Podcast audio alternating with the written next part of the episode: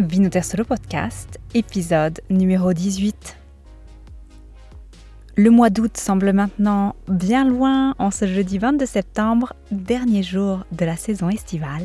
Je vous avais laissé au milieu du vignoble de Simone Sedilesu à Mamoyada, en Barbagia. Vous vous rappelez mon écart de près de 300 km sur mon programme pour aller à sa rencontre et essayer de cueillir l'essence d'une zone qui, à mon avis, est à surveiller. J'ai eu entre-temps l'occasion d'ouvrir quelques bouteilles de Simone et c'est à chaque fois un petit voyage dans le temps et dans l'espace à l'intérieur du verre. Je ne sais pas vous, hein, mais la dégustation d'une bouteille d'un producteur que j'ai rencontré ou d'un vignoble que j'ai pu approcher est toujours plus vibrante, non? Plus satisfaisante. Mais je ne m'attarde pas plus et comme je vous l'avais annoncé, un retour à Mamoyada est prévu très prochainement au cours de cette série Sardegna Coast to Coast. Benvenuti, soyez les bienvenus à l'écoute de l'unique podcast sur le vin qui vous aide à choisir et comprendre la vostra prossima bottiglia italiana. Je suis Audreyne et oggi sono il vostro sommelier. Après cette parenthèse imprévue chez Simone, mais ô combien appréciée, bienvenue dans le Sulcis. Quelques mots rapides pour ceux qui nous auraient rejoints en route. Vous êtes à l'écoute, bien évidemment, de Vinoter Solo Podcast, mais plus particulièrement du troisième volet de la série Sardegna Coast to Coast. Après une étape introductive à Olbia, un détour improvisé en Barbagia, je vous invite maintenant à découvrir le sud-ouest de l'île.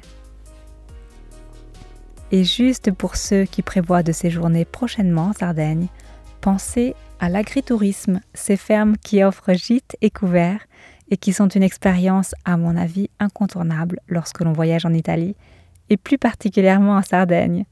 Car dixit Simone, en Sardaigne, la cuisine et la gastronomie familiale atteignent des sommets que bien souvent les restaurants peinent à égaler. Bon, si vous avez un crayon sous la main, j'ai séjourné chez Saperda Marcada, près d'Arbus, un agritourisme perdu entre chêne-liège, nature sauvage, myrte et eucalyptus qui vit au rythme de la ferme et au son de ses animaux. La table et le vin de la maison y sont d'une bonté simple et rustique, et j'y retournerai, je ne vous le cache pas, bien volontiers. Enfin, c'est promis après, j'arrête de parler de vacances. Si vous programmez un séjour en Sardaigne, essayez de quitter la côte. Les plages sont magnifiques, certes, mais découvrir l'intérieur des terres, c'est à mon avis aussi un spectacle d'une beauté tout aussi touchante. Et, puisqu'on parle de vin, c'est aussi l'occasion de visiter, de toucher, de sentir les zones, à mon avis, les plus intéressantes. Mais direction le Soulchis et ses vignobles ensablés. Pour vous situer, le Soulchis est la pointe sud-ouest de la Sardaigne, séparée du reste de l'île par un massif montagneux recouvert d'une végétation riche et dense. Une forêt que j'ai traversée en venant d'Arbus et qui ne m'a pas laissée indifférente. On y retrouve les chênes lièges que j'ai cités à plusieurs reprises pendant la traversée nord-sud, chênes verts aussi, chênes verts séculaires, if ou genêts, sur les reliefs les plus accidentés, la forêt laisse place au maquis et à la roche granitique. C'est d'une beauté à couper le souffle. Plus au sud, le paysage s'adoucit avec des collines couvertes de maquis ou de vignobles. Les plaines sont cultivées. La côte n'est pas homogène non plus. Falaises, plages, vignobles s'alternent. Euh, le tout bordé de pins, de genévriers, d'arbousiers, de myrtes et bien sûr la mer que l'on avait presque oubliée au milieu des montagnes. C'est presque dommage, non, de vous décrire tout cela sans que vous puissiez comprendre l'importance ici de la dimension olfactive. Parce que le vent, c'est bête à dire, hein, mais le vent est chargé d'odeurs. C'est drôle d'ailleurs, hein, quand on parle de vin, on parle tout le temps d'odeurs, de parfums euh, dans les dégustations, mais ce sont des odeurs qui finalement peuvent arriver jusqu'à vous, non? À travers le vin, grâce au liquide et qui libèrent euh, tous ces parfums dans le verre. Parler d'odeurs de la forêt, des collines, du maquis en sachant qu'elles ne voyageront pas, j'avoue que c'est un peu frustrant. Cela dit, je trouve que les vins sardes ont un profil olfactif qui ressemble énormément au paysage dont ils sont originaires. Non, c'est pas un fantasme de sommelier. On retrouve dans le verre, dans les vins du Soulchis, l'odeur du maquis méditerranéen, des herbes aromatiques, de l'iode euh, pour les vins dont je parlerai aujourd'hui.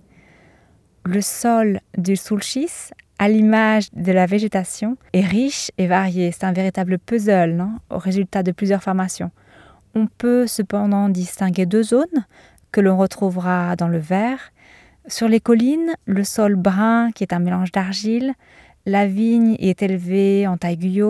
Sur la côte, exposée à la brise et au vent marin chargé de sel, les vignobles s'enracinent sur un sol brun d'origine volcanique, avec une particularité, c'est un sol sablonneux, les pieds dans le sable, donc littéralement. Deux particularités à retenir, la vigne non palissée ad alberello, sans support donc en arbuste est la norme, et le phylloxéra ici n'arrive pas. Donc le carignano est pour la plupart euh, des vignobles francs de pied. Rassurez-vous, hein, si vous ne savez pas ce que cela signifie, je vous attends à la fin de l'épisode. Deux mots aussi sur le climat. J'ai parlé du vent, j'y reviens. Le sud de la Sardaigne est balayé par les vents, notamment en été par un vent très chaud, le sirocco qui arrive de l'Afrique et qui, en traversant la mer, s'est chargé d'humidité et de sel avant de venir balayer la côte et les vignobles. Le climat est chaud et sec en été, avec cette brise marine constante qui compense les températures très élevées. L'automne et l'hiver sont marqués par des températures moyennes qui s'abaissent bien évidemment en altitude, et les précipitations sont suffisantes à l'intérieur des terres, elles se raréfient en revanche sur la côte. C'est une terre de rouge, principalement Bovale do Carignano Monica, même si l'on retrouve aussi des autochtones blancs comme le Nasco et le Nuragus. Le cépage emblématique ici est le Carignano et c'est celui qui m'intéresse aujourd'hui. La zone est d'ailleurs classée DOC, Carignano del Sulcis DOC. Rappelez-vous, hein, pour qu'un cépage puisse être protégé, il doit être ancré à un territoire d'origine. Carignano, le cépage, del Sulcis, le territoire. Le Carignano, c'est un cépage rustique. Pour la qualité de ses tanins, de son acidité, la plante est elle-même vigoureuse, elle a besoin d'être accompagnée et canalisée pendant sa croissance. Juste pour info, on le retrouve en Espagne, Carignana, et le Carignan dans le sud de la France, en Tunisie, en Algérie. C'est un cépage qui aime les terres chaudes et sèches, vous l'aurez compris, et qui peut accumuler un potentiel tannique et alcoolique important. En Sardaigne, comme le Canonao dont je vous avais parlé la semaine dernière, il a longtemps été cultivé pour compléter des productions d'autres régions hein, sur le continent, pour, avec son bagage justement alcoolique et tannique. C'est un cépage rustique, je l'ai déjà dit, mais les vignes élevées à d'Alberello en taille courte et sans support, sans porte-grève donc, sur les sols sablonneux du Sulcis et de l'île Sant'Antioco, donne des résultats d'une élégance et d'une profondeur qu'on ne lui connaît pas ailleurs. Les tanins s'affinent, son profil olfactif s'enrichit des parfums du maquis, des épices, de l'iode. Je vous cite simplement les autres typologies sur lesquelles je ne m'attarderai pas, euh, que prévoit la DOC, Carignano del Sulcis. On peut le trouver euh, rosé, novello, nouveau, mais aussi passito. C'est avant tout le rouge hein, et la mention supérieure et supérieure dont j'avais envie de vous parler. Pour la mention supérieure, les raisins proviennent exclusivement des vignobles ad Alberello. Dans les grandes lignes, c'est un vin d'une couleur rubis intense avec des reflets grenats. À l'olfactive, on retrouve des petits fruits rouges, le maquis méditerranéen que je vous ai longuement décrit, les épices plus ou moins prononcées selon le type de vieillissement choisi, le balsamique aussi, hein, eucalyptus, pain maritime, des parfums qui au vieillissement évoluent vers la torréfaction, le café, le tabac, l'encens. En bouche, belle structure, fraîcheur et sapidité, un potentiel alcoolique très intéressant quand il est bien géré et une persistance notevole. Sur la côte, la gustative s'enrichit d'une trame iodée et minérale et un bon, voire très bon potentiel de garde. Vous trouverez les vins du Sulcis sans problème en ligne. Sa notoriété a dépassé depuis longtemps hein, la barrière naturelle de la Sardaigne, notamment ceux de la Cantina Sociale Sant'Adi, dont le potentiel et la qualité furent à l'origine d'une collaboration avec le célébrissime œnologue Giacomo Takis. Les prix varient et varient beaucoup. En France, en Belgique, ils vont d'une vingtaine pour les moins chers à une cinquantaine d'euros pour les mentions supérieures, entre 15 et 45 francs pour la Suisse. L'accompagnement le porte naturellement vers des plats plutôt carnivores.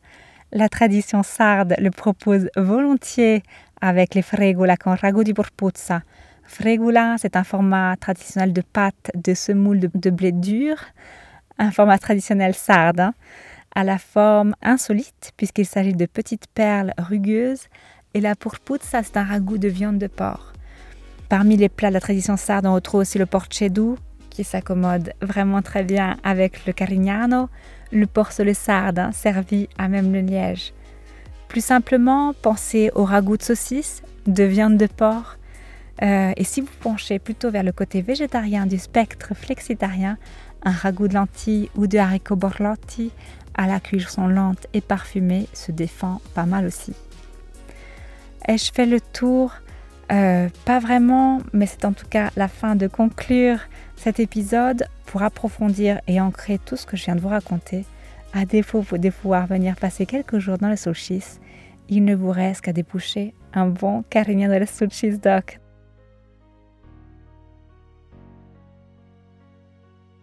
À la semaine prochaine, à la prossima. Si vous avez apprécié et que vous souhaitez en savoir plus, vous trouverez toutes les bouteilles, les régions, les producteurs et les appellations qui ont inspiré ce podcast sur vinoterso.com, v i n o t e r s ocom le site d'information et de formation dédié 100% au vin italien.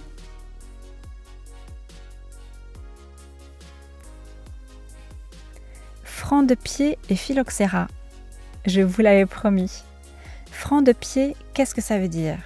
Cela veut dire que la vigne n'a pas besoin de porte-greffe, autrement dit d'un pied de vigne résistant au phylloxéra sur lequel a été greffée la partie de la plante qui porte les baies. Le phylloxéra est un insecte originaire d'Amérique du Nord qui vit en symbiose avec la vigne américaine.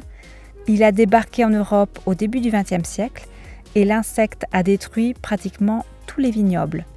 En s'attaquant aux racines, il favorise les infections, les champignons qui sont létales pour la plante et une fois attaquée, elle meurt en quelques semaines sans remède possible.